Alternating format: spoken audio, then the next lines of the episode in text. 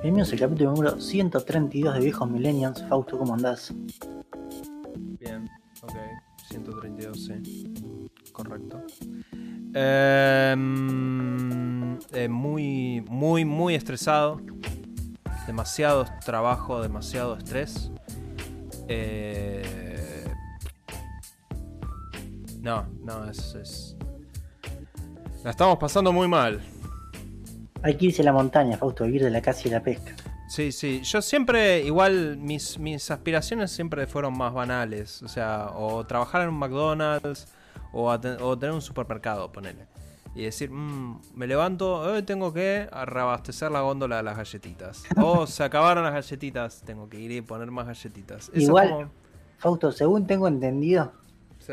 eh, no sé bien en los supermercados, o sea, porque hay unos más chicos, más grandes, entonces depende. Pero creo que el tema de reponer los productos en realidad es un repositor externo muchas veces. Bueno. eh, Así que podrías trabajar de repositor externo. Ah, mejor todavía. Sería Menos preocupaciones. Listo, la verdad, sí. Luego pongo el asorio, se acaba el asorio, bueno, vamos a poner más asorio. Eh, sí, no sé. La verdad que estamos pasando muy mal acá. Eh, ¿Vos, Carlos, qué onda? Bueno, eh, mi semana no, la verdad no he hecho demasiadas cosas, o sea, hice muchas cosas, pero no las que en el podcast, o sea, no sé, estuve, bueno, como ven ahí atrás mi impresora tiene un rollo arriba, y es porque la cambié a instrucción directa, eso me llevó bastante tiempo, porque encima la desarmé antes de imprimir una pieza, así que tuve que agarrar mi impresora de resina e imprimir esa pieza en resina, hacer un, bastantes quilombos, estuve bastante con eso, después... Eh, bueno, yo no sé si la gente sabe lo que es un calibre, voy a mostrar uno en cámara. Un calibre sí para medir, ya lo estamos viendo. Eh, yo trabajo con esto y se rompió uno. Eh, cuestión que se rompió porque era uno antiguo que no usábamos, pero que alguien se olvidó una pila adentro, entonces la pila se sulfató y se comió una pista, que encima la pista del botón de prendido, o sea, era una pista bastante importante. Así que tuve que desarmar el calibre y realizar un trabajo de microsoldadura para soldar un jumper puenteando la pista. Obviamente, yo puedo hacer eso porque tengo los materiales para hacerlo, no es algo que alguien va a hacer en su casa, o sea, para que se den una idea voy a mostrar el hilo que se usa de jumper, que se llama jumper para celulares, que es un hilo de unas 100 micras, que es apenas más grueso que un cabello humano, no creo que ni se va a captar en cámara, ¿sí? Se ve, se ve. Y bueno, es un hilo como un cabello humano que hay que soldar entre dos pistas, tenés que tener una soldadora con una punta muy, pero muy finita, o sea, es un trabajo para alguien que le gusta electrónica, ¿sí? Pero bueno, por suerte quedó bien, el, el calibre está andando, así que muy contento con eso. Pero bueno, las pequeñas cosas que, que estuve haciendo, algo que sí que estoy casi por terminar, es que casi termino mi migración completa a Linux, ¿sí? Lo último que está faltando son dos cosas principalmente. En primer lugar, eh, Excel. Ustedes dirán, pero hay, no sé, LibreOffice, Google Sheets, hay miles de opciones. Pero yo uso Excel con macros. O sea, yo soy de los pros, de los avanzados, podríamos decir. Un Excel Boy. Claro, yo podría calificar para entrar en un torneo de Excel. Y el problema es que, o sea, tiene muy buen soporte para aplicaciones de, de Windows bajo Linux con Win, eh, bueno, varios programas de esos. El tema es que emular todas las librerías que requiere usar eh, los macros es, es casi imposible, vamos a decirlo. Porque recordemos que Windows tiene la forma, y sobre todo las aplicaciones de Office, de funcionar de que tienen que funcionar desde un Windows 98 hasta un Windows 11, ¿sí? Entonces van programando por capas que se le añaden cosas. Entonces es realmente un quilombo hacer que, o sea, lo, común que te inicie un Excel va a andar. Ahora, si vos requerís algo complejo, como que ejecute un debajo, un Visual Basic, eso ya no va a andar. Así que bueno, por eso, sé que no lo voy a poder migrar, pero no pasa nada, uso todo el trabajo. Y lo que sí me está molestando un poco es que, o sea, Fusion 360 es una aplicación para diseño CAD, ¿sí? desde Autodesk. Eh, esa aplicación no la estoy pudiendo hacer andar, es muy, o sea, es muy complicado hacer andar en Wine, estoy tratando de, de buscar alguna solución. La alternativa que yo recomendé acá, que es FreeCAD, está bueno, pero tiene el tema del software libre, que es que la, y el UX es realmente una poronga. O sea, el tipo que diseñó la interfaz gráfica y cómo funciona todo, decís, loco, sos un cuadrado. Que obviamente yo entiendo que esto lo diseña gente software libre en su tiempo libre, lo otro es Autodesk con, no sé, 3.000 empleados como esclavos que laburan, ¿no? Entonces entiendo que uno tenga una mejor interfaz usuario que el otro, pero realmente se pueden hacer más cosas con Fusion. Así que bueno, estoy intentando lograr hacer andar Fusion en Linux. Que si anda Fusion, ya estoy completamente contento.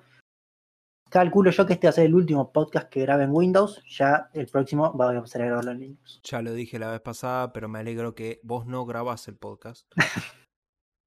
y por último, eh, acá Fausto está un poco indignado. Yo estoy indignadísimo con este punto. O sea, para darte contexto. No, no, yo voy a dar contexto, ¿sí? Yo estuve, yo estoy trabajando muchísimo, ¿ok? Tipo, zarpadamente mucho. Pero lo que suelo hacer, como terminamos, tengo, estoy resolviendo bugs para, para un proyecto, ¿ok? Tenemos que terminar, tenemos un deadline ridículo, entonces estamos resolviendo bugs constantemente. Entonces básicamente estoy en call todo el tiempo con un compañero que conozco, que ha oído este podcast en algún momento de su vida, y estamos resolviendo bugs. Y yo tengo en la otra compu tengo este Excel abierto. Y hoy ya estaba cargando noticias y veo esto y digo, la concha la lora, me recalenté. Ya me calenté, temprano me calenté. Cuando vi esto, Carlos. Así que por favor dale contexto a la audiencia y después explico mi enojo. Bueno, eh, eh, llegó a Xbox, a Game Pass, Game Pass. Payday 3, ¿sí? Eh, que es el nuevo Payday. Yo jugué al 2, estaba bien. Eh, lo que tiene este juego, y lo cual, por lo cual tiene críticas altamente negativas en Steam y en varios lugares más, es el juego te pide estar todo el tiempo conectado a internet para jugarlo.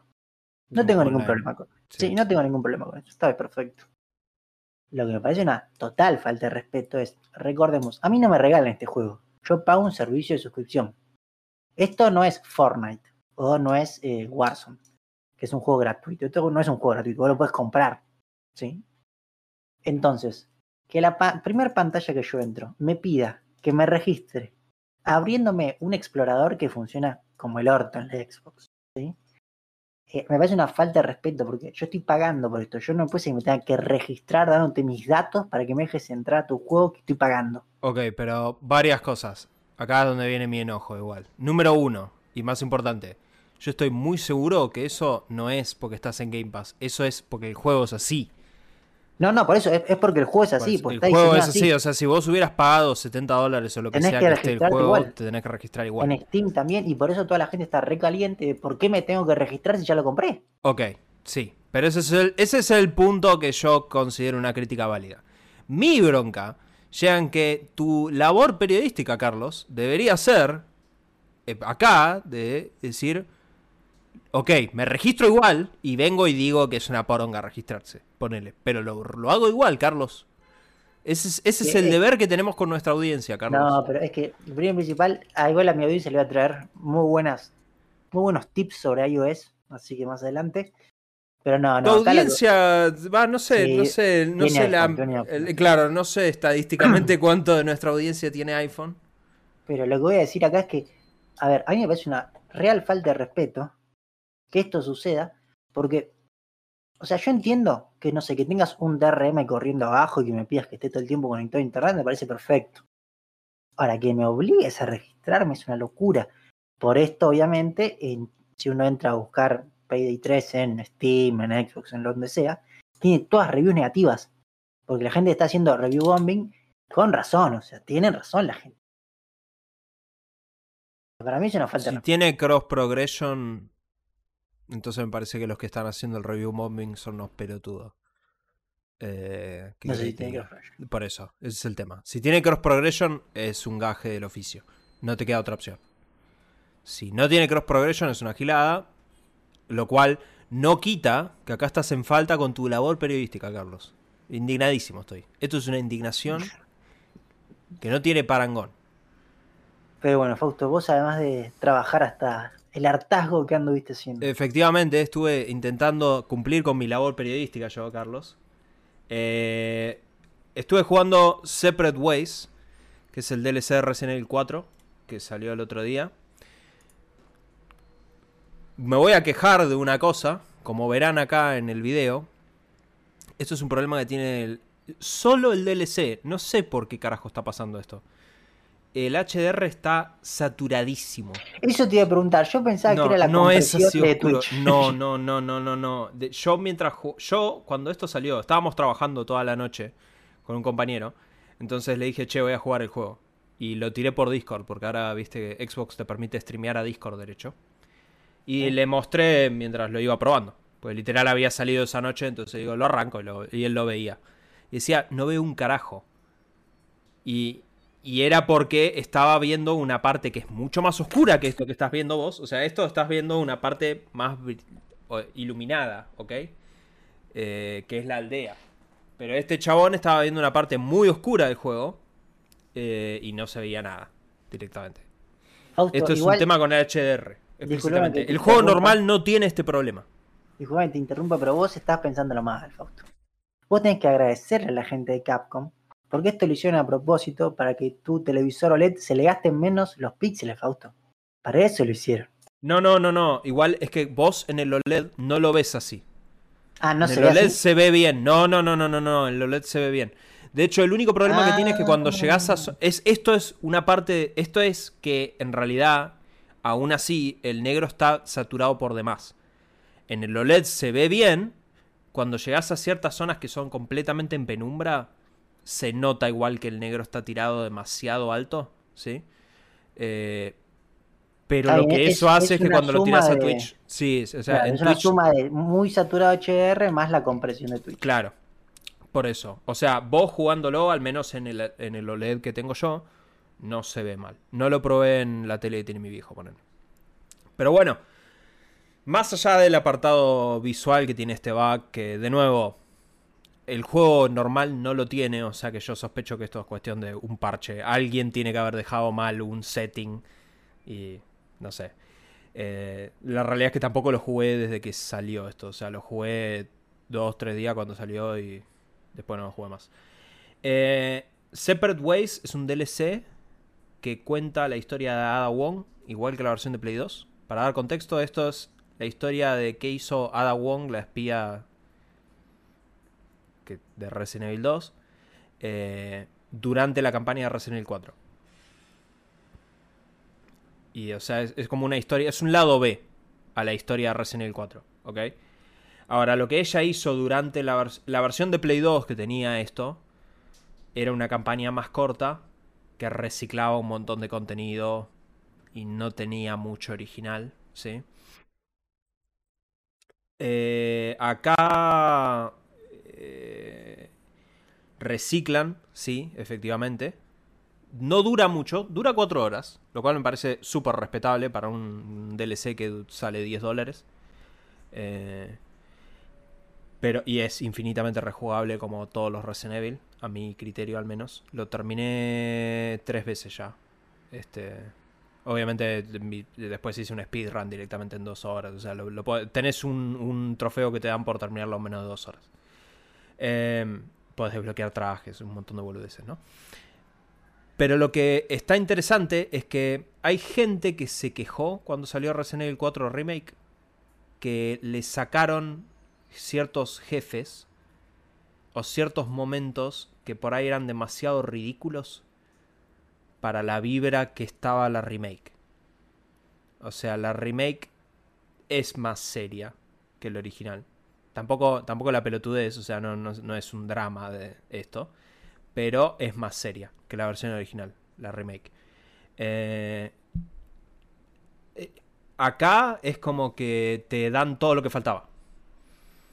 El único jefe que no estaba en que, que no la remake, que sí estaba en el original, está acá.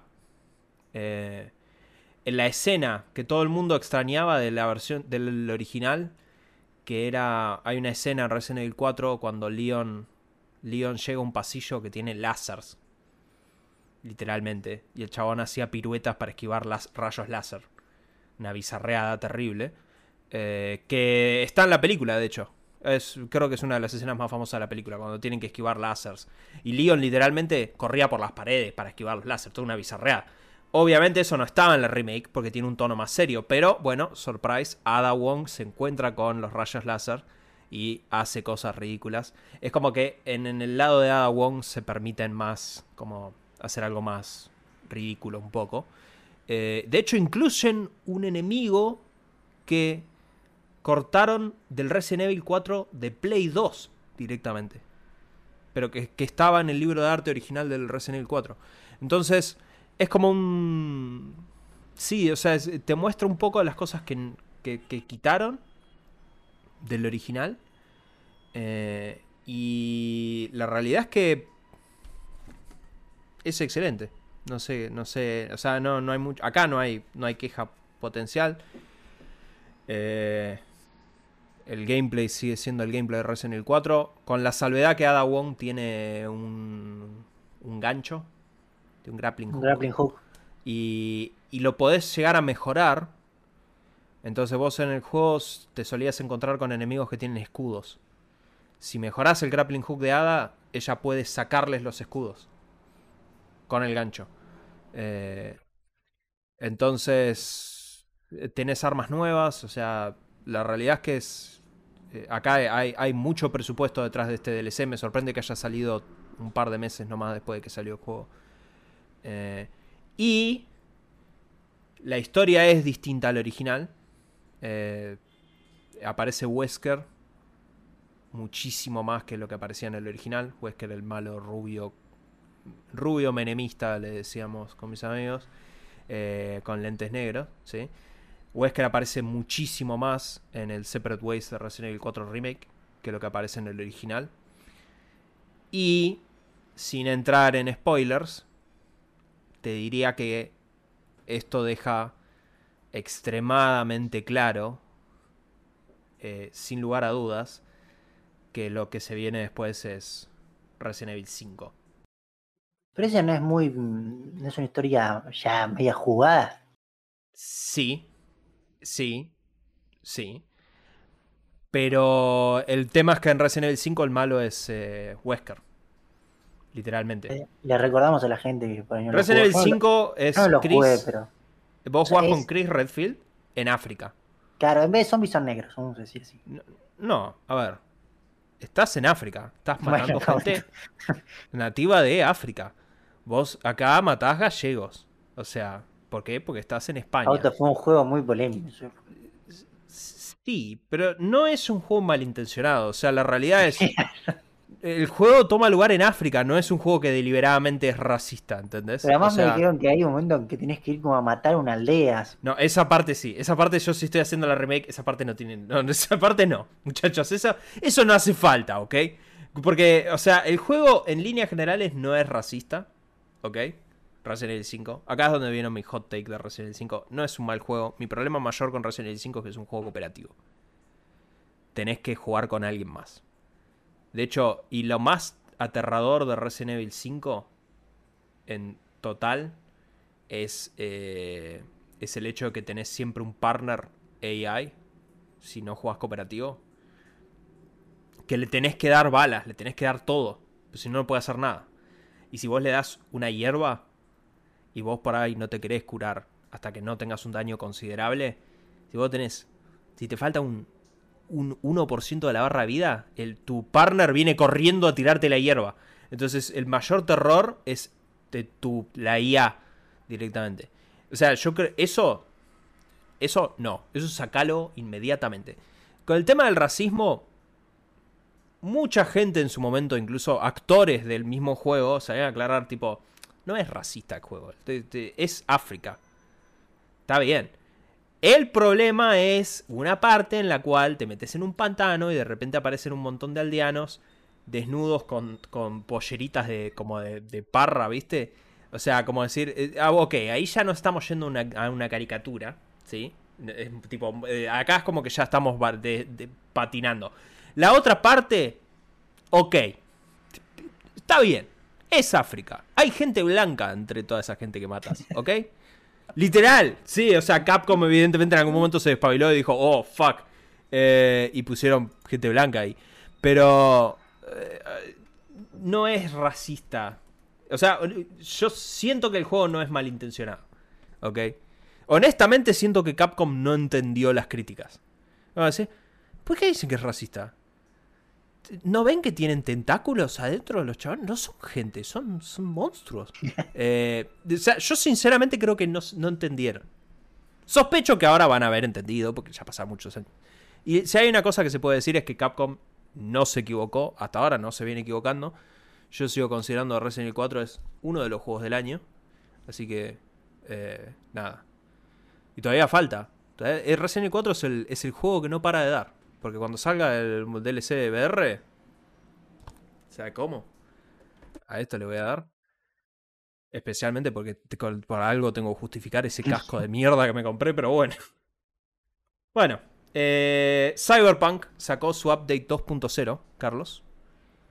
Junto con Phantom Liberty. No jugué Phantom Liberty todavía.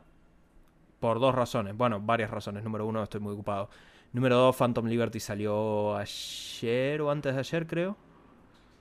Pero el update 2.0 salió la semana pasada. Una pregunta, Fausto. Sí. Que no me queda claro. Con el update este. Sí. Eh, las mejoras esas que venían en el cyberware y todo eso, ¿las incluye? Están todas acá. O sea, el, el, DLC solo es historia. Es, es un área nueva, es, son más de 20 horas de juego, entiendo que son totalmente nuevas. Eh, pero los cambios de gameplay ya están incluidos desde la semana pasada, a propósito, para que lo vaya jugando. Entonces yo decidí hacerme un personaje nuevo, de cero. Eh, para, para ver qué onda, ¿no? Pues tengo mi personaje, tengo mi V de nivel 60 y moneda de la otra vez que lo terminé. Y esta vez decidí sentarme con una V de, cero y hacer todo de cero. En parte porque mi recuerdo era que el juego era excelente, así que quería ver si sigo opinando lo mismo. Spoilers, sí. Eh, para mí la historia es buenísima. Eh,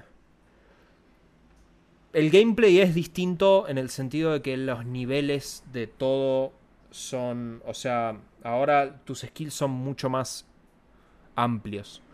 O sea, subís de nivel.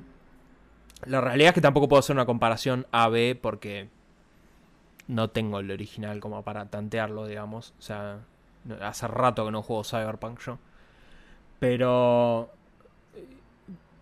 vos ahora tenés varias ramas de habilidades que están trabadas. O sea, vos cuando subís de nivel tenés un nivel para subir un stat, como si fuera Fallout, ponele. Pero además tenés un punto de atributo para poner un skill de ese stat. Entonces, vos, eh, se termina abriendo bastante, pero para desbloquear las skills tenés que poner puntos en ese stat. Entonces, desde ese punto de vista es mucho más complejo, si se quiere. tarda más. Eh, sí, pero la realidad es que también te especializás mucho más. O sea, ahora los skills no son tanto de 5% más de daño, ¿entendés? Ahora tenés más skills que por ahí sí te cambian. Por ejemplo, ahora literalmente cada ataque que haces gasta energía, gasta estamina. Entonces, literalmente disparar un arma gasta energía también. O sea, entonces tenés que controlar tu energía. Y si vos querés, si vos querés usar katanas, por ejemplo, te conviene ir por toda la rama en la cual es PKA a B para usar katanas y cosas así. Eh, entonces, desde ese punto de vista, el, es, es, más como involucrado el combate, si querés. Eh, los enemigos son distintos en el sentido de que suben de nivel con vos. Eh, un cambio que para mí es estupidísimamente bueno es que la ropa ya no tiene nivel ni atributos. Entonces te puedo poner la ropa que se te curra. A nadie le importa. Eso debió ser siempre verdadero, siempre. Porque es cyberpunk. Yo quiero vestirme como se me cante el culo. No con la ropa que, tenga el mejor stat. Eso es una poronga. Eh, ahora ya eso no importa. Y Sí, la realidad es que en líneas generales eh, también tenés un sistema de se busca ahora, la policía es como GTA. Ah, sí, un GTA. Que tenés estrellas. Yo eh, no creo que eso sea literalmente lo mejor del juego. Eh, el sistema de se busca. La conducción está mejorada, Fausto. Bueno, eh, eh, lo estuve leyendo ahí en un foro. La respuesta es no. Pero ahí estuve googleando, digo, ¿por qué? A mí nunca me molestó la conducción. Digo, entonces, ¿qué, qué carajo hay? Y un chabón aclaraba a decir. Y leí una review del juego que aclaraba decir.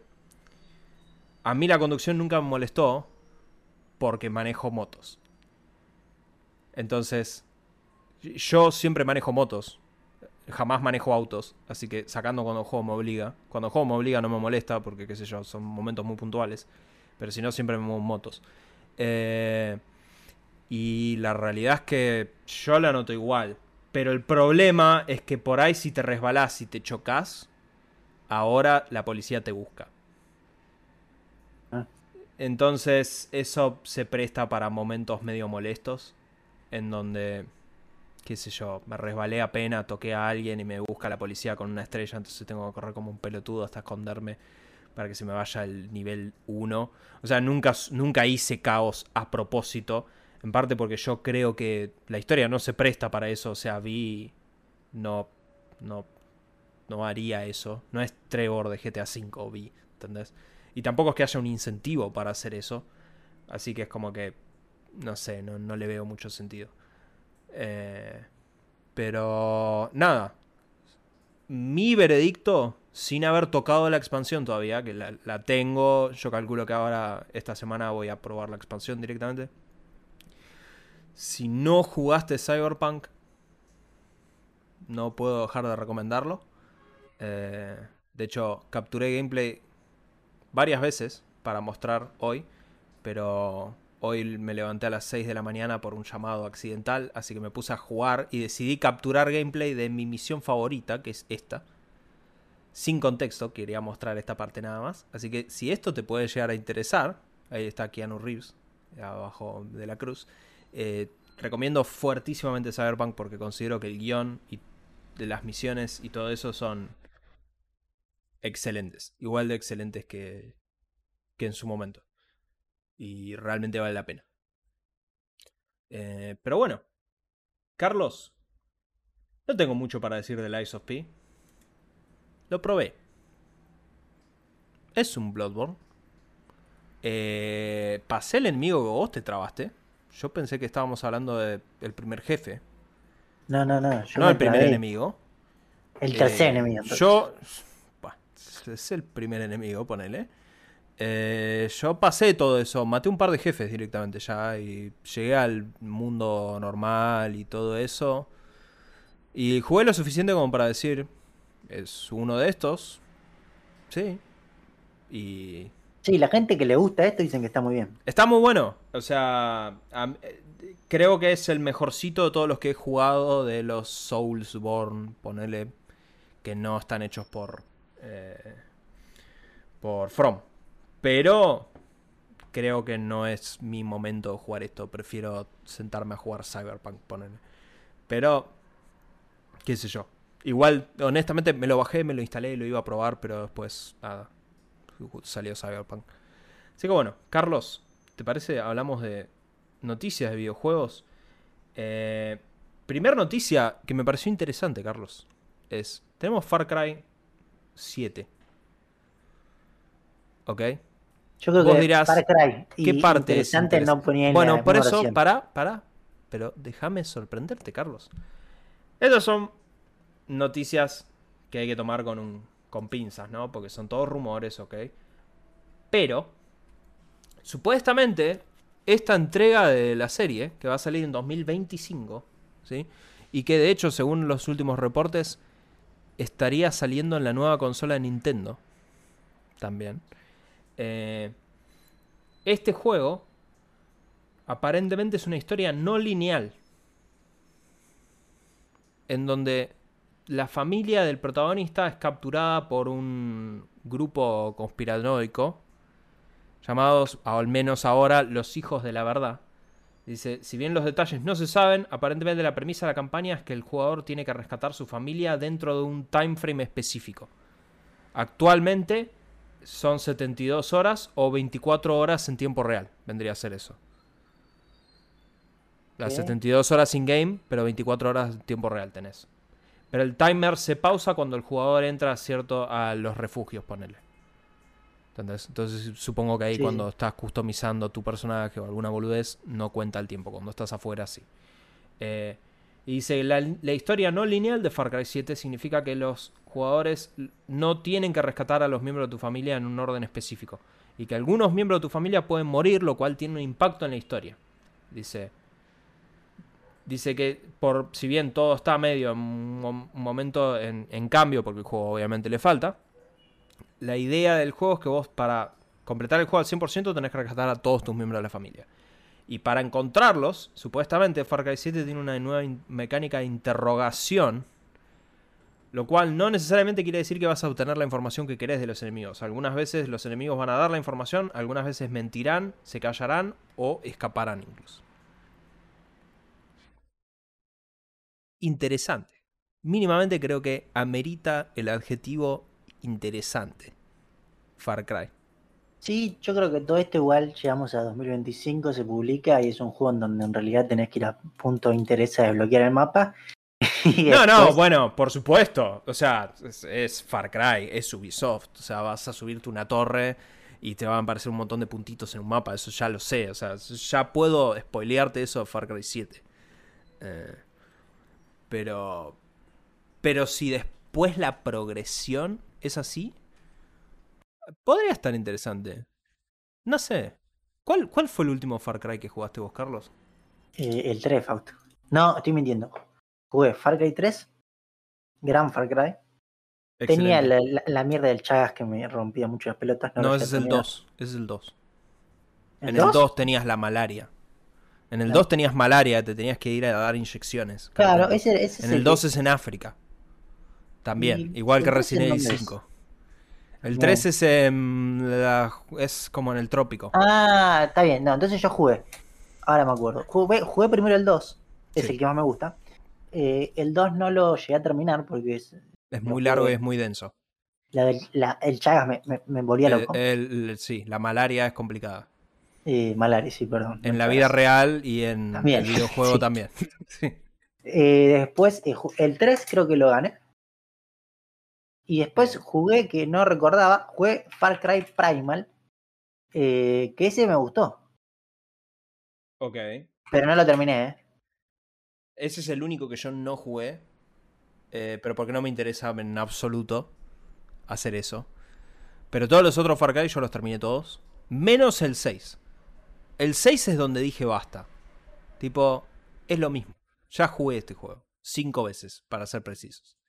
O sea, no, bueno, no, ok, no. Far Cry 1 y Far Cry 2 son totalmente distintos. Pero Far Cry 3, 4 y 5 son exactamente iguales.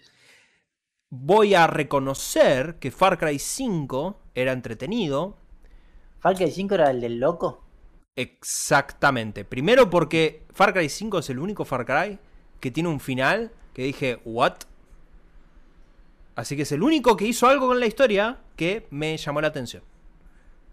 Considero que si querés te lo puedo spoilear acá porque la realidad es que. Far Cry 5 salió hace 300 mil millones de años. Así que Mildis, spoiler warning for Far Cry 5, muchachos.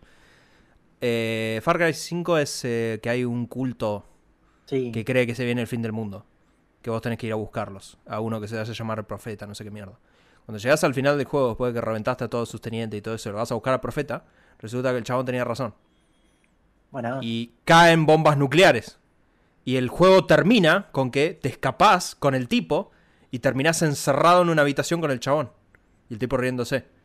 Y, y sutilmente, si volvés a jugar el juego, te das cuenta que a lo largo de toda la campaña, en radios vos podías escuchar charlas en las noticias de cómo la situación nuclear estaba escalando a niveles catastróficos por fuera. Como que había una tensión muy guerra fría al borde de estallar. O sea, y el, el juego termina con que el chabón tenía razón.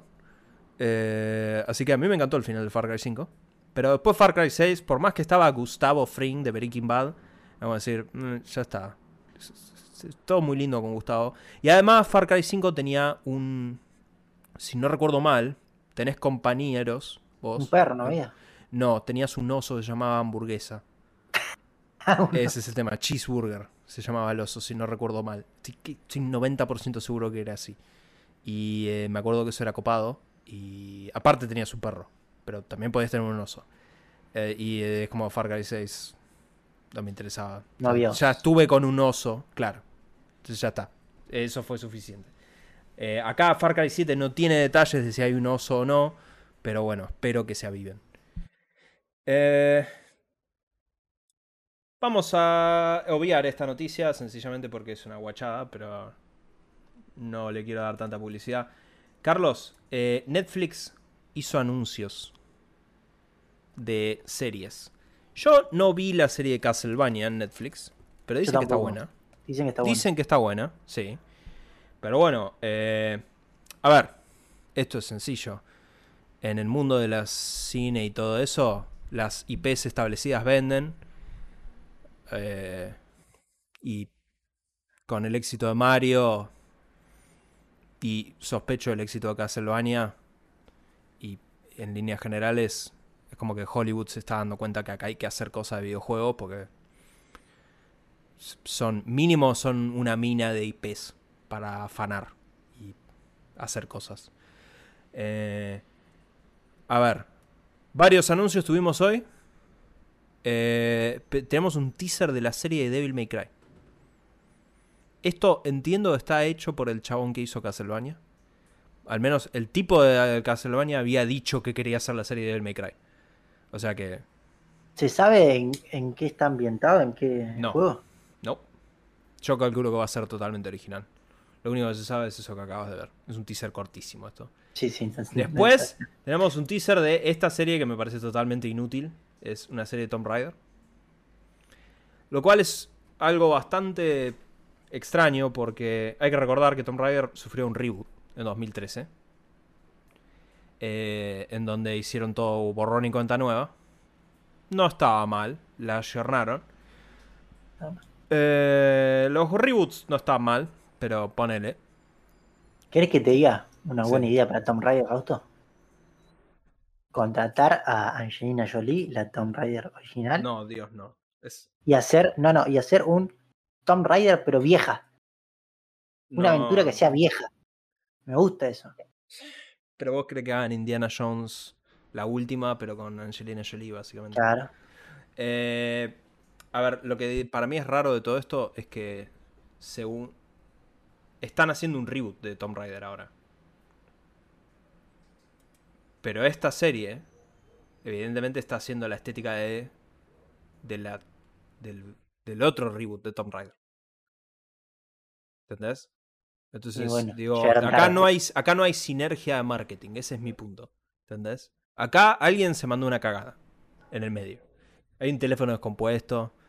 No sé si es que todavía no pueden mostrar el juego. Y igual la locura es que Tomb Raider, si no recuerdo mal, ahora es de Amazon. Sí, Así que. porque eh, le, vendió, ¿cómo se llama esta empresa? Ah. La Noruega o Finlandia. Em- Embracer. Embracer. Bueno, le vendieron los eh, derechos para hacer. Sí. Acá eh, Amazon está meando fuera del tarro. ¿Cómo le vas a dar a Netflix esta serie? Igual, te, te voy a ser sincero, de todos los trailers de videojuegos que salieron, es el que menos me interesa. Y después, el que más me parece que se ve bien, igual este es el único que sale ahora, ya, es eh, la serie Onimusha. Este juego yo lo juego en Play 1. Oni- no, lo jugaste en Play 2 porque no existe en Play 1. Onimusha es de los creadores de 2, Resident ver. Evil. Voy a buscarlo. que era con fondos prerenderizados fijos, pero eras un samurái que peleabas contra demonios y tenías un como un guantelete que podías absorber las almas de los enemigos. Ah, te lo Eh, jugado en tu casa, sí me acuerdo. Sí, sí, sí, porque yo jugué todos los Onimusha, estaban muy buenos. Dejaron de salir en la época de la Play 2 igual. Eh, pero anunciaron un anime de Onimusha. Eh, dirigido... ¿Se ve no- bien? Sí, eso te iba a decir. O sea, a nivel artístico, de todo lo que te mostré, es lejos lo más interesante. Eh, es 3D, 2D, ponele. Me gusta el tema de que son japoneses, pero tienen los ojos grandes. Eh, eh, pero, está bien. Eh, no está tan mal, qué sé yo. O sea, están, como haciendo un mix de anime acá, medio estrafalario. Eh, o sea, están manteniendo bien el espíritu de lo que yo recuerdo, al menos que era Onimusha. Hay que reconocer, yo no juego Onimusha hace muchos años. Pero ahí está el guante. Y ahí hay demonios. Y el chabón tiene una espada, así que el checklist no va mucho más lejos. Lo básico lo tiene. Sí, sí. Y el director es Takahashi Miike, o sea que gente respetable hay atrás de esto. La serie sale el 2 de noviembre. Así que mínimamente después de este tráiler creo que le voy a dar una chance. O sea, se ve interesante dentro de todas las porquerías que anunció Netflix hoy en día.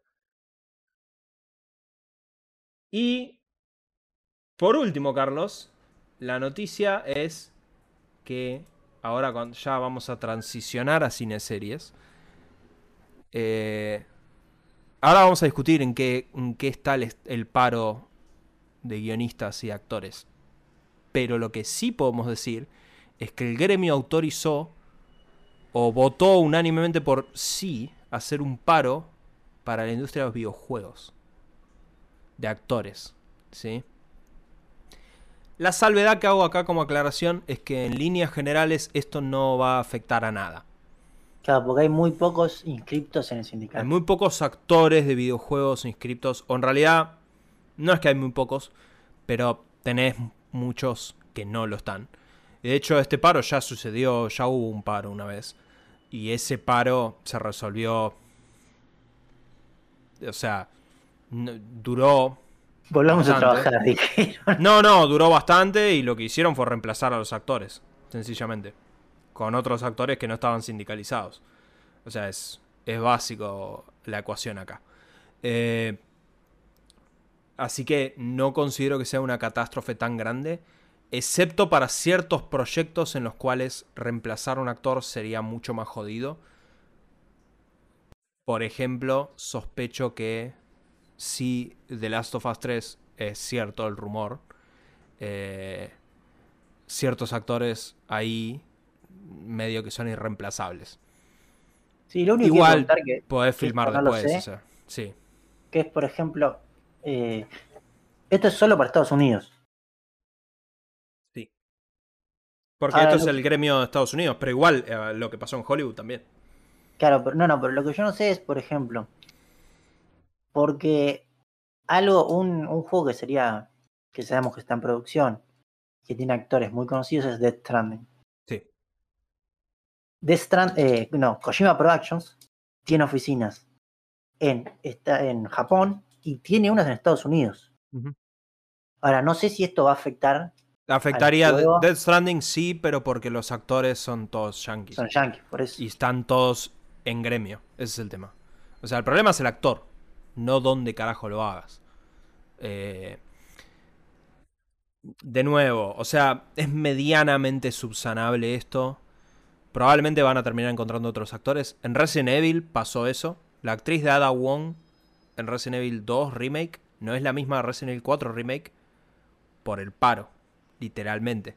La última vez que hubo paro, estaban grabando las, estaban haciendo la actuación de Resident Evil y al piste. Chao, señora. Pusieron otra actriz. Eh, no creo, o sea, de nuevo, me parece que son casos muy específicos los que podrían llegar a romper las bolas eh, con este tema del paro. Donde tenga gente muy conocida que sea difícil de reemplazar. Eh, si quisieras poner a Joel en The Last of Us 3, ponele. Te costaría mucho reemplazar a Troy Baker. Ponele. Eh, pero es una situación menos picante acá. Igual cabe destacar que las demandas de los actores acá no son las mismas que en los otros. En los otros casos. O sea, las demandas de acá son súper razonables. O sea, es decir, che, tipo, los días que tienen que ir y gritar todos los gritos de muerte cuando te dicen, che, te estás prendiendo fuego. Hace eso. Te estás incinerando. Te acaban de pegar un tiro en la, panza. Dale.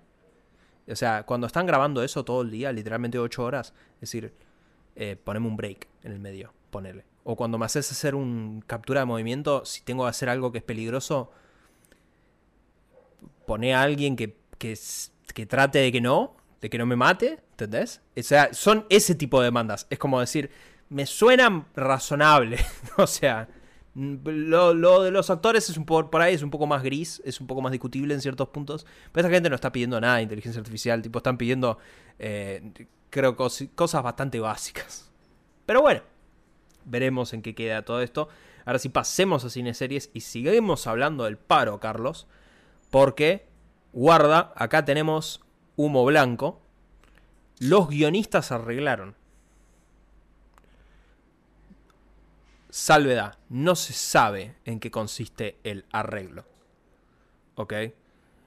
Sinceramente igual, después de tantos meses que se bancaron, yo sospecho que el arreglo tiene que haber sido bastante heavy. O sea, tienen que haber dado el brazo a torcer los estudios. Sinceramente también me sorprende que hayan arreglado primero con los guionistas y no con los actores. Mm.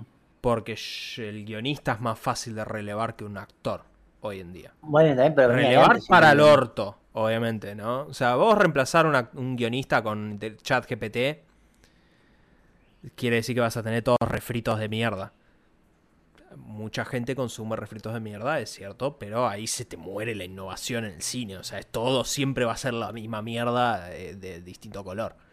Eh, pero ya hay un arreglo. Me interesaría ver mucho en qué consiste ese arreglo, o sea que vamos a volver a hablar de esto en cuanto se sepan detalles del arreglo, eh, como para entender qué clase de cláusulas pusieron en lo que refiere a inteligencia artificial, porque claramente hay cláusulas por inteligencia artificial. Eh, porque esto potencialmente es la primer gran regulación. No, es la primer gran regulación de inteligencia artificial en cualquier industria del mundo mundial, te diría. O sea, no me sorprendería que lo que sea que hayan conseguido acá se empiece a estandarizar a nivel mundial. Eh, por más que pataleen los otros, es como decir, bueno, ya está, este lo consiguió, yo también lo puedo conseguir. Eh, los actores todavía no han arreglado, pero claramente yo sospecho que ya está. O sea, arreglaron los guionistas. Los actores van a destrabar. En el random vamos a hablar un poquito más de que Hollywood en líneas generales se viene ver, se ve venir que el paro de actores también va a terminar pronto. Pero sí.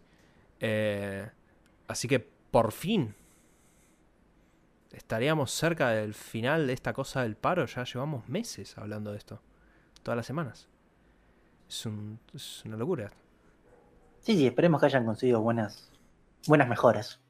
Sí, seguro. Eh, y hablando de cosas nuevas, es aparentemente, recordemos, eh, bueno, James Bond.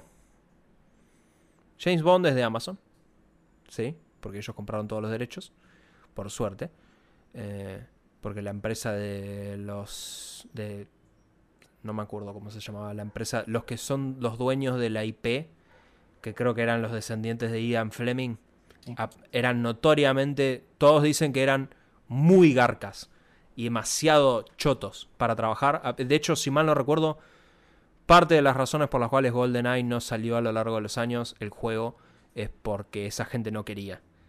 Eh, pero bueno, aparentemente ahora está bajo control de Amazon y todo eso están hablando con Christopher Nolan.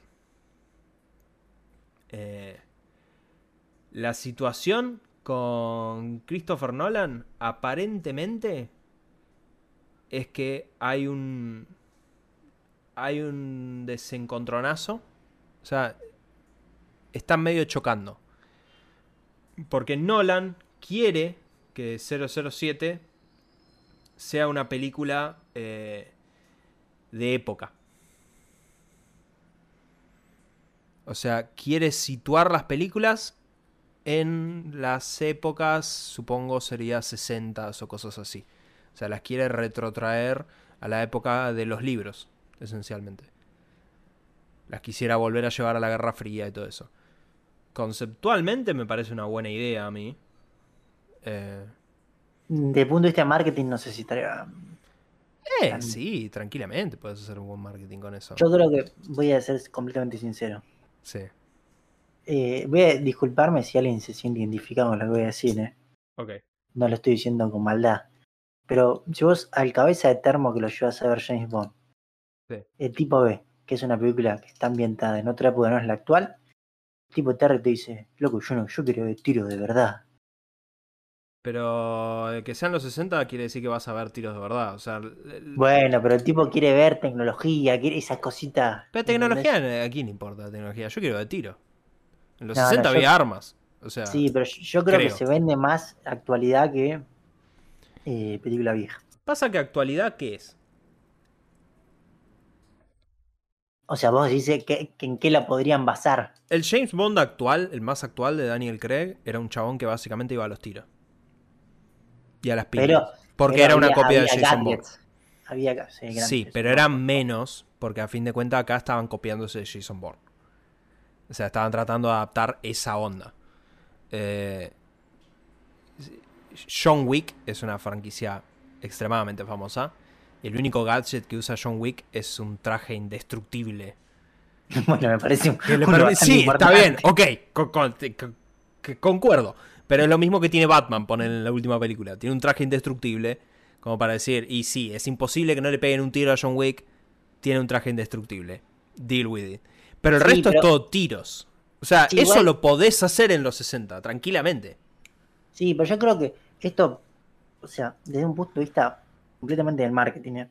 Sí. O sea, James Bond, eh, de vuelta, Aston Martin patrocina las películas de James Bond. Había, había en los 60. No, no, por eso. Pero porque hay pelotudos que ven con mucha plata, que ven la película y dicen, yo quiero el auto de James Bond, van y se lo compran. Entonces, si de repente el tipo no se puede comprar el auto porque es un auto de los 60, a Aston Martin no le rinde y a un montón de otros también. O sea, hay un problema de identificación.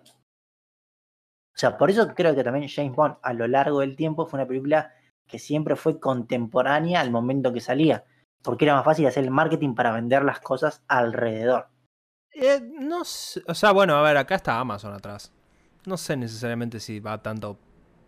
O sea, porque queda tranquilo que pueden vender, pueden reitar un Rolex de esa época, se van a forrar de guita el traje de James Bond, se van a forrar de guita. Aston Martin puede sencillamente empezar a fabricar, decir, oh, vamos a fabricar mil autos como el de James Bond y se van a eh, forrar de guita. Difícil. para mí es más eh, fácil hacerla contemporánea. Eh, bueno, el estudio aparentemente está de acuerdo con vos, Carlos, y no están tan de acuerdo con Christopher Nolan. El problema acá es que si Christopher Nolan no le dan lo que quieren, van a tener que buscar otro director, lo cual considero que sería un gravísimo error, porque mínimamente podemos estar de acuerdo que Christopher Nolan es Ok, ¿sabes qué? Ahora lo estoy reconsiderando. No sé si sería un gravísimo error. Porque Christopher Nolan es un asqueroso director cuando tiene que dirigir escena de acción. No, sabe hacerlo. Para mí, no, va a ser un, para mí es un director que es muy larga sus tramas. Y no sé si James Bond funcionaría tanto. Yo iba a buscar algo. Eh, ya cambiamos de noticia, un segundito, mejor. Estoy googleando en vivo. Eh, pero yo no quiero ver esto. Acá está. Ya estoy entrando, ya estoy entrando. Eh, ¿Por qué tarda tanto Wikipedia? Acá está. Eh, tienen que contratar a Duke Lyman.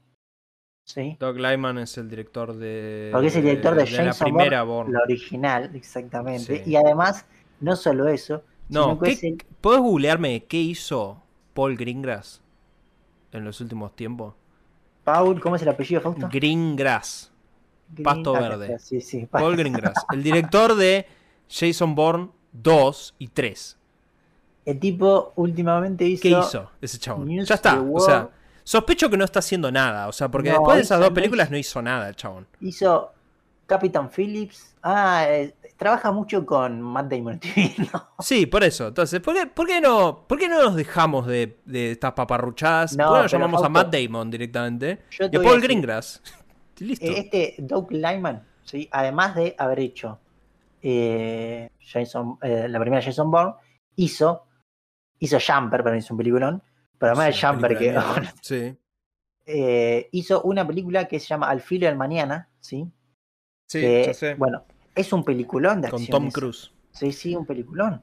Sí, pero ahí hay que ver si no es eh, gracias a Tom Cruise. ¿Por qué no ponemos a Tom Cruise directamente? es, está.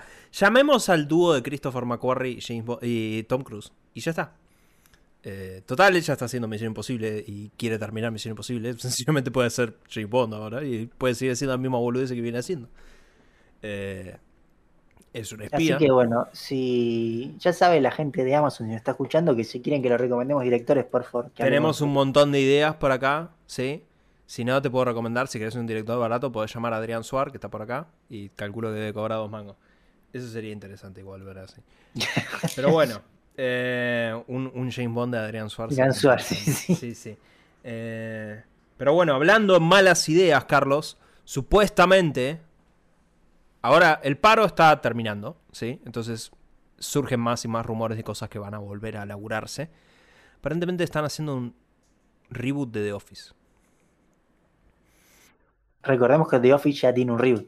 Eh, The Office es. No, ok, no es un reboot. The Office es una. Bueno, adaptación. perdón, es una Ponele, adaptación, tiene razón, tiene razón. Ponele. O sea, esto sería el reboot de la adaptación. ¿Con la misma Eh, gente? Esa es la. Lo, no se sabe. O sea, aparentemente el mismo creador está haciendo eso. Yo leí opiniones. O sea, a fin de cuentas. Entre la adaptación y. el- entre la versión yankee y la versión británica, lo que hicieron fue mantener los arquetipos. Pero los personajes eran distintos. O sea, mantuvieron como ciertas estructuras. Aparte, recordemos que la serie británica es abismalmente más corta y Son dos temporadas. distinta. Sí. Eh, y mejor, pero bueno. Eh, Bueno, ahí voy a opinar, eso, eso no lo sí. sé. Yo no, yo vi. La británica no la vi. sí. La origin, la inglesa, perdón, la inglesa. La norteamericana. eh, vi capítulos salteados porque los vio mi novia. Eh, voy a decir la verdad. ¿Era graciosa? Sí. No sé si era interesante. Era muy graciosa, eso sí voy a decir. El- para mí, la serie peca cuando quiere contar un drama. Cuando se mete con, no, el, ese Pam y Jim van a estar juntos, o, oh, no, ahora está este chabón en el medio. Ese tipo no me interesa. Mostrame a Steve Carrera haciendo pelotudeces. Ponele. Esa parte sí me interesa. La otra Bueno, no me Fausto. interesa un carajo. Eh, si, si querés ver a Steve Carrell, uh, esto no, debería haberme la guardado como recomendación. Esto, Fausto.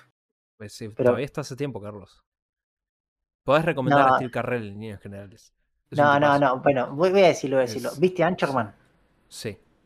Sí, sí, sí, la película con Will Ferrell. Sí, ahí, Steve Carrell Rudd, se sí. luce completamente. Steve Carrell se luce en un montón de lugares. Eh, bueno, acá es donde quemos recomendaciones, pero esta es una película clásica. Pues si no la vieron, clásica, qué sé yo. Pero para mí lo mejor que hizo Steve Carrell en su vida es Little Miss Sunshine. Bueno, sí, sí, también. Eh, Busquen Little Miss Sunshine, ¿ok? Eh, y espero que Steve Carrell no vaya acá de Office, porque... Bueno, a menos de que lo necesite, pero si no van a hacer eso, por favor no hagan que es el mismo chabón, que no me acuerdo cómo se llamaba el chabón, el personaje. Michael, Michael Scott. No hagamos que es Michael Scott y que es. Matt Damon, poner, ¿entendés? No, eso no. No, es. Hace, qué sé yo, no estaban en una papelera, están en. Una granja de criptomonedas. Sí, o una sucursal de McDonald's, algo así, ¿entendés? Ah, puedes hacer. La, la dinámica de oficina sucede en todos lados, son todos una mierda, y la realidad es que esa serie es aterradoramente más real de lo que uno pensaría. Igual voy Eh, a decir algo sí. eh, para cerrar esta noticia. Me gustaría, si es que van a hacer la serie, Sí. que la dinámica de oficina tenga el trabajo remoto. Eh, yo lo que iba a decir como comentario de cierre es que esto sí es una serie que podría ser Adrián Suar. De Office, desde ahí sí confío más en Adrián Suar. Pero bueno. Eh, Carlos, ¿pasamos a hablar de tecnología? Sí, pasamos a hablar de tecnología y en primer lugar no es una noticia lo que traer, pero es algo que se comentó mucho esta semana que es, bueno, eh, la semana pasada, si no me equivoco, eh, bueno, anterior, pero bueno, unas dos semanas, eh, hubo una actualización de iOS como todos los septiembre, donde llega la nueva versión iOS 17. ¿sí? Se está hablando mucho del tema batería, porque supuestamente iOS 17 consume más batería que iOS 16. Voy a pasar a explicar un poquito. Lo primero que sucede es que los primeros días que uno instala iOS 17, el teléfono tiene que hacer toda una indexación de archivos y falopa, ¿sí? Porque recordemos que medio que se, de vuelta esto Apple es como Windows, medio que se instala una sobre otra, ¿sí? No es que te borran la memoria, no, no. O sea, se instala medio una sobre otra, entonces tiene que acomodar cosas y los primeros días puede consumir más batería este teléfono. Dicho esto, sí es verdad que los teléfonos antiguos de iPhone, le hace de iPhone 12 para atrás, sí, 13 también, pero vamos a decir 12, eh, ahí sí los tienen mayor degradación de batería en iOS 17. Entonces, mi recomendación, si tenés de iPhone 12 para atrás, eh, no actualices a... ¿Es una opción no actualizar? Sí, sí, no es obligatorio. Es más, yo tengo un iPhone XS Max que es anterior al 12 y no actualicé, me quedé en iOS 16. Así que, por lo menos por estas primeras meses, no actualices. No trae tantas cosas interesantes iOS 17, la verdad, como para decir, uff, esto vale la pena. Así que bueno, esa era mi primer. Una ayuda a la comunidad. Y la segunda noticia, claro, es esto que creo que se estuvo hablando. Yo realmente no lo pude probar porque hay que pagar para probar esto.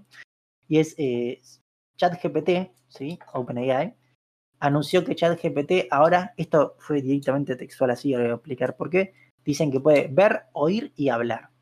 ¿A qué se refieren con esto? En la última actualización de ChatGPT permite eh, producir eh, audios, ¿sí?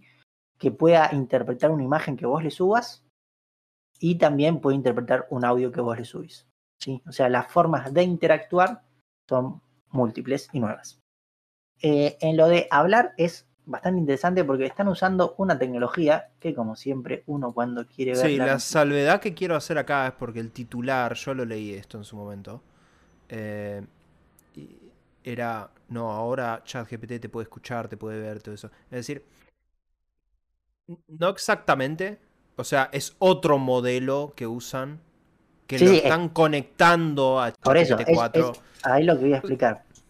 Sí. Eh, ChatGPT se dice o sea, OpenAI tiene varios modelos, ¿sí? De inteligencia artificial.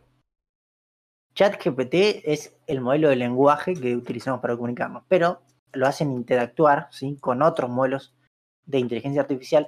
Acá no tengo el nombre porque tenía la noticia, pero no lo encuentro. Uno de ellos es el mismo que está utilizando, o sea, no es el mismo.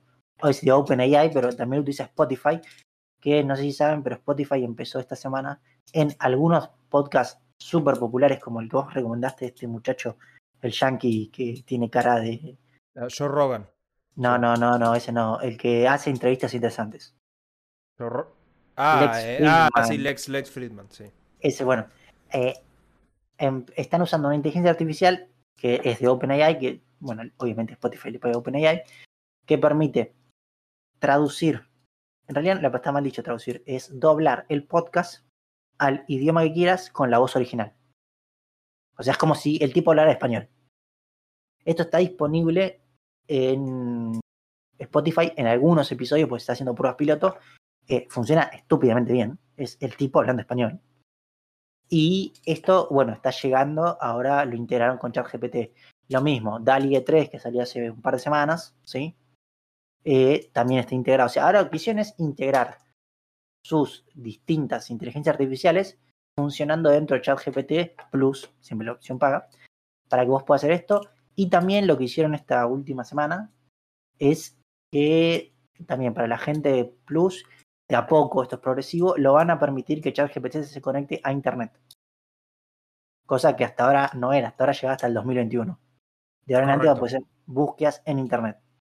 Sí, o sea, están metiendo lo que hoy en día vos podés hacer con Bing. En Bing, sí, sí, exactamente. Así que, a ver, está bueno porque en vez de tener que entrar a una página diferente, ahora puede ser todo de ChatGPT. A fin de cuentas, esto es una integración, o sea, es el tema. Técnicamente no es lo mismo. No, no, es una integración donde en un solo lugar y con un lenguaje simple vos puedes hacer todo lo que antes tenías que hacer en distintos lugares. Eh, a todo esto, traje, todas estas noticias para vaticinar algo, y es, yo creo que antes de fin de año, y antes de fin de año, es, no, o sea, es poco tiempo, para así decirlo. Para fin de año, sí. Eh, yo creo que YouTube va a implementar, no de forma masiva, ¿no? De forma masiva va a ser 2024, pero va a empezar a implementar el tema de doblado de videos. Eh, ya lo están implementando hoy en día para El doblado de videos, no, la traducción. Yo he visto videos doblados que nunca entendí de dónde venían. No, no, por eso, voy a explicar. Lo que vos ves de un video doblado es que el tipo puso un, doblador le pagaron y tenía múltiple audio. no creo que Marqués Brownlee, que es explícitamente Sí, el youtuber técnico, sí, le- haya puesto un doblador. Sí, más sí, que tiene- que haya corrido con alguna inteligencia artificial. comparación No, bueno, por ahí por eso, lo corrió él Claro. con una inteligencia artificial de él, pero no hay un servicio de YouTube, ¿sí? Lo que yo me refiero es que va a haber un servicio de YouTube para permitir eso. Y ustedes dicen, ah, esto no va a estar bien. Eh, esto para mí ser un cambio realmente estúpido para la gente. Porque, aunque no lo parezca, eh, a ver, no es solo de. O sea, hay videos en un montón de idiomas que a veces estamos limitados por no entenderlos. Porque está bien, uno dice, bueno, por en inglés, más o menos la mayoría de gente lo habla, ¿sí? O si no lo hablas, lo traducís. Pero no sé, puedes ver videos en japonés, videos en alemán, videos en ruso, ¿sí? Y eh, por ahí nosotros no estamos tan acostumbrados a esto. Al revés, perdónenme. Nosotros estamos muy acostumbrados a usar subtítulos, ¿sí? Pero recordemos que los yankees odian los subtítulos, ¿sí? Entonces, yo creo que esto va a ser una masividad de contenido que le va a llegar a las personas. Porque por ahí, no sé, tu tía, que no habla inglés, de repente va a poder consumir cualquier video de YouTube. Y realmente a lo que sí sucede, y se lo recomiendo a todo el mundo, es la información que uno consigue, no solo en YouTube, en todos lados en inglés, es mucho mejor que lo que Obvio, consigue en español. Siempre, siempre. ¿sí? Entonces, este acceso para mí me parece muy bueno. Yo concuerdo. Igual es como que a mí siempre me molesta consumir contenido. No, bueno, ponerle que podcast po- podría ser negociable, pero es como decir, cuando quiero ver una serie o algo así, idioma original o nada. Necesito Bueno, pero escuchar por eso, las eso es lo que iba a decir. inflexiones del actor. pero por eso es lo que iba a decir. eh, acá el tienen la posibilidad de buscarlo en Spotify porque está ya subido. No, no, lo sé. Yo escuché, de hecho, a Alex Friedman, lo escuché eso. Lo escuchás, pero- es igual, boludo. Sí, pero yo Ya quiero. sé que hay, hay un, un fino yo detalle. quiero, pausa, yo quiero. Pero Yo soy vos- así. yo- si Des- vos estás, yo voy a decir algo, si vos estás escuchando en un tren con auricular de Bluetooth, ni te das cuenta. Ya sé, pero a mí llamame Fino Palacios, o no, mejor no, porque la verdad es medio polémico, pero yo quiero, eh, yo quiero eh, la experiencia real, yo quiero la realidad acá, Qu- quiero que me llueva la realidad, ¿entendés? Eh, obvio, si estás en un tren, te chupan huevo, pero hay gente que, yo he visto gente ver series en un tren, no entiendo eso. Sí, sí. No, eso, eso, eso, está mal. Pero el tren es para escuchar música o para escuchar un podcast, ponele, qué sé yo. Pero... eh, no sé.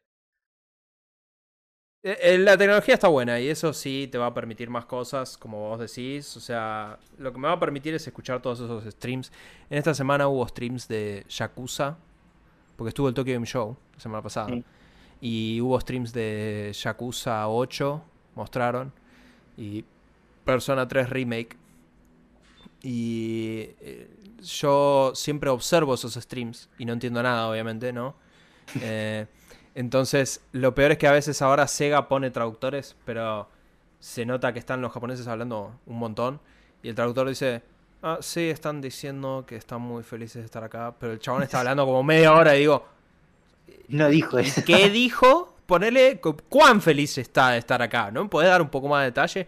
Eh, ap- aprecio el laburo de un intérprete, ok, lo he dicho un par de veces y es una poronga hacer ese laburo, así que no, no me estoy quejando de eso. Eh, y después por ahí los que no están subtitulados o los que no están ni traducidos, yo veo que están todos los japoneses, están se la pasan hablando sobre todos los gameplays. Y como todo, ¡ah, sugoi! ¡oh! Y es como, mm, ¿sabes qué? Creo que no necesito entender lo que están diciendo porque seguro están diciendo boludeces astronómicas. Así que por ahí no sé si hasta qué punto no prefiero la mística. Decir, oh, mira, ¿qué estarán diciendo ahí? Pero bueno, es una opción más, Carlos. Eh, lo banco. Bueno, Carlos, pasamos a lo random. Por favor. Bueno, a ver. Primer noticia. Eh, esta vez tenemos tres noticias random, de verdad, te diría yo. Eh, la primera, esto está chequeado, ¿sí? Eh, no tengo el tamaño de la mujer. Eso sería lo relevante. Voy a presumir que es una mujer muy flaquita y muy chiquita. ¿ok? Ok. Pero, ¿hay un baño público? ¿Sí? ¿Esto eh, dónde, Fausto? Estados Unidos, Oregon. En donde a una mujer se le cayó el Apple Watch. ok. Y la mujer no tuvo mejor idea que meterse en el pozo ciego. Para, para, para, entonces aclaremos porque Sí. acá hay varias cosas. Sí. Primero y principal, eh, justamente, mira, voy a dar una recomendación. Mi recomendación va a estar sutilmente alineada con esto. Eh, los baños, ¿sí? Sí. Si a vos se te cae algo un baño, no es que se va, porque el baño tiene una curva, ¿sí?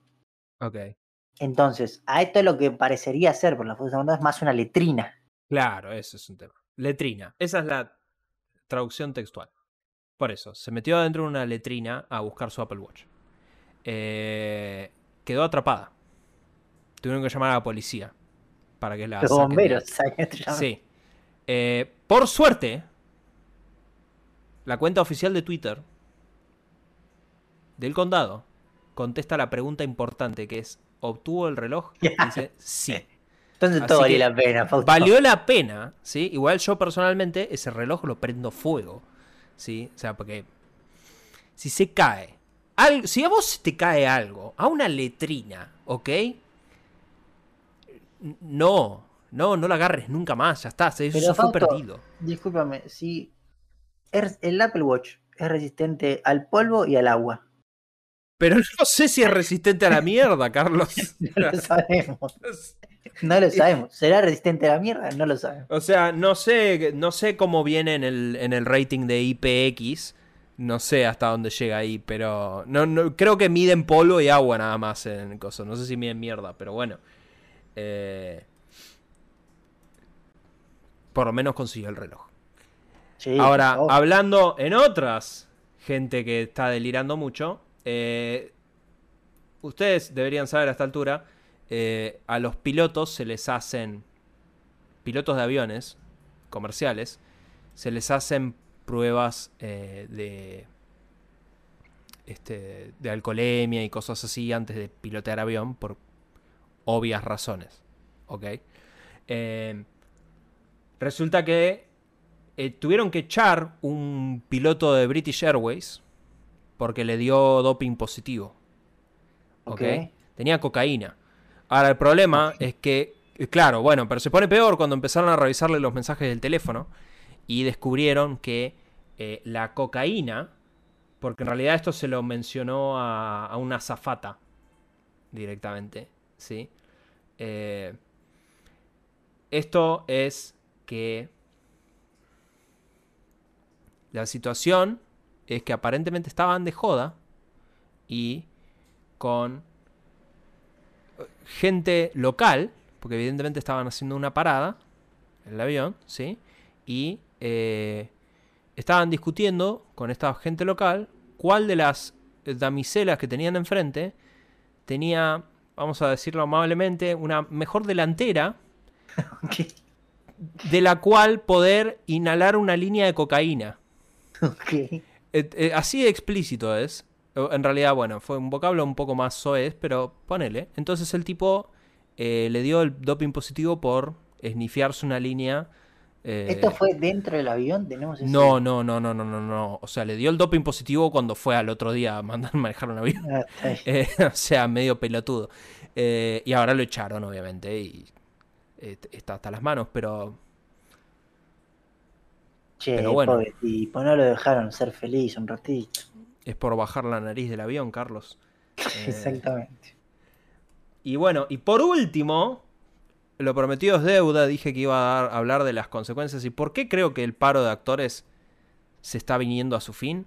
Bueno, Vanity Fair tiene este reporte en la cual menciona que la elite de Hollywood, o sea, muchas estrellas de clase A y clase B, están desesperadamente yendo a cirujanos plásticos. Porque el. Claro. ¿Por qué? Porque cuando están de paro, si ellos hacen una operación, bueno, Ah, no te vas no a dar cuenta inmediatamente porque no salen tanto. Cuando Claro, se claro. acaba el Ah, paro, cagaste. Porque ahí tenés que trabajar, tenés que salir, tenés que dar la cara. ¿Entendés? Entonces por ahí esta gente estaba un poco más tranquila, pensaba que tenía más tiempo. Ahora ven que no. Entonces aparentemente los grandes cirujanos plásticos de Hollywood ahora están laburando contrarreloj en los días que solían tener Franco, porque la gran mayoría de las estrellas están desesperadamente queriendo hacerse los retoques que puedan hacerse antes de que tengan que volver a estar en el ojo público. Así que hay que prestar atención que actor viene con un lifting la próxima vez que aparezca en cámara. Eh, pero sí, yo creo que esto te termina de cerrar que el paro está en las últimas, cuanto menos. Pero bueno, Carlos, ¿te parece pasamos a hablar de las recomendaciones? Sí, sí, pasamos a hablar de las recomendaciones. Por mi parte, voy a recomendar un canal de YouTube. En realidad, el canal es medio nombre raro. Lo pueden buscar como Siciliano en su taller y les va a aparecer. Eh, el tipo es un plomero. ¿Sí? Viene, viene vinculado de lo que estábamos hablando. Viene vinculado, exactamente. Pero el tipo, lo que voy a decir, además de ser un plomero, es un, un plomero de barrio. O sea, no es un plomero que te instala un, no sé, un edificio. Es un tipo que, no sé, se te pinchó un caño y te lo repara, ¿sí? Entonces no es un, es un tipo barrial. Y al tipo le gustan las herramientas, ¿sí? A él le gustan las herramientas y habla sobre herramientas. Eh, tiene muy pocos suscriptores, como estamos viendo, 2.85k de suscriptores, no es nada. Y, el tipo nosotros, Carlos, así que... Bueno, pero el tipo tiene una, tiene una, estúpida cantidad de videos, el tipo es, es, realmente, la cantidad de videos que hizo es increíble. El tipo te habla, te habla de herramientas viejas, te habla de, no sé, comenta un trabajo que hizo, ¿no?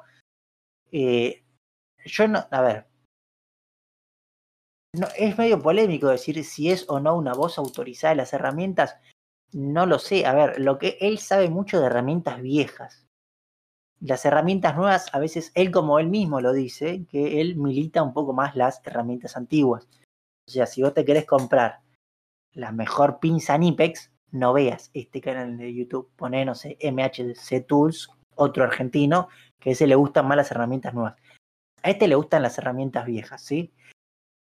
Y de vuelta es un promedio de barrio, no es que el tipo te dice, y mira, yo a veces le tengo que arreglar esto que no está en la norma, pero bueno, la persona si no se queda sin gas. Y está bueno porque, de vuelta, es, o sea, uno en YouTube, que esto a mí me gusta bastante, la mayoría de gente busca como, no sé, al mejor plomero o el mejor, viste, siempre se ven esos videos de el mejor en ese trabajo. Este es un tipo común y corriente haciendo un trabajo común, contándote lo que hace, y a mí me parece interesante. Común y corriente, pero el problema, habría que decirle en algún comentario, por favor, filme horizontal. No, no, es que, es que, filma con, con, su, con su teléfono. Él filma porque está, filma en vertical porque él lo está agarrando del otro lado. él no tiene a alguien que lo filme, no tiene nada. de acuerdo, pero lo puede agarrar así, lo puede agarrar así. Eh. lo, único, lo último que, que, descubrí con esto es que entré en su fanatismo por las herramientas, eh, resulta ser que yo tengo unos destornilladores en mi casa que eran de mi padre, va, que son de mi padre, estoy matando a mi padre, mi padre está vivo, eh, que son de mi padre, que resulta ser que son unos destornilladores que, que ahora la gente colecciona, los, los que le gustan las herramientas viejas, porque son unos como destornilladores de, de renombre, por así decirlo. Que yo voy a ser sincero, yo los veo acá en mi casa y digo, también, en su época eran de calidad, pero hoy me traes un destornillador güera y le rompe el orto, pero bueno. A mí me gustan las herramientas nuevas. Bueno, bien. Eh, sigo por favor diciendo públicamente, poné acostado el celular. Y acá no me vengas con la, no, porque lo estoy filmando con la mano. Acá estoy viendo un video donde hay dos manos, ¿ok? Así que... Eh, acá por lo menos, acá no tiene excusa. Este tipo. No, ahí está apoyado el teléfono. Bueno, apoyalo de costado. Tiene más superficie de apoyo, hijo de puta. es un tipo que no maneja la tecnología. Tiene un canal de YouTube, o sea que medianamente. No, no intentes excusar lo inexcusable, Carlos. Porque encima tiene el tupé de tener videos filmados horizontalmente. ¿Ok? ¿Sabes? Todo es vertical, vertical, vertical, vertical, vertical, vertical, vertical, vertical. Oh, what is this? Vertical, vertical, vertical, vertical, vertical, vertical. ¿Entendés? O sea, y lo peor es que tiene videos donde estás hablando con otras personas, por lo que estoy leyendo acá en los títulos. Con lo cual, no, no, no, no, no, no, aclaro, aclaro, él no, no habla con otras personas. Él dice charlita de taller, en realidad está hablando solo. Siempre, ah, yo nunca lo hablé con otra, hablar con otra persona. No vi, obviamente, yo no vi la estúpida cantidad de videos que tiene, hablando con O por ahí, está hablando con otras personas. Hay que ver. Pero bueno, de Eh, acá lo recomendamos saltar. Bueno, eh, mi recomendación es eh, Jesús Negro. Eh, doy un poco más de contexto. Eh, Jesús Negro es eh, una serie que es bastante autoexplicativa, ¿ok? Jesús Negro. Es, ¿Qué pasa si Jesús volviera a la Tierra hoy en día? En Compton, en Estados Unidos. Y fuera uno más del barrio, ¿ok? Y. Y es, es Jesús negro. No o sea, no. O sea, e- e- el, el chiste empieza y termina ahí, ¿ok? Claro, sí, Pero eh, se, se explica bastante rápido el setup de la serie, ¿ok? Es literalmente Jesucristo con poderes divinos, eh, con, con siendo el Hijo de Dios, omnisciente, eh, fuma un montón de marihuana y trata de, de predicar la palabra del Señor con un montón de amigos que terminan siendo sus apóstoles, ponele. Eh, esta serie está en HBO, ¿ok? Se, se me dio por buscar si esta serie estaba en algún lugar, porque yo vi eh, Black Jesus cuando empezó a salir en su momento, eh, y después claramente no la seguí.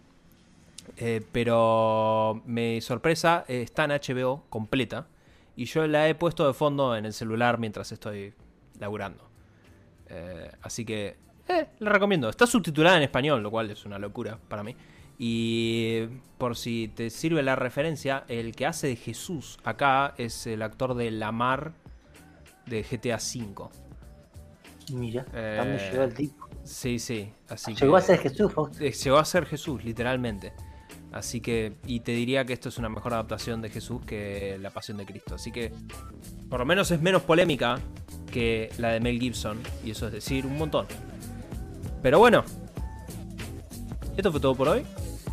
Eh, cosas Como por siempre en acá. las redes. ¿sí? Y eh, nos vemos la semana que viene, misma hora, mismo canal. Adiós. Adiós.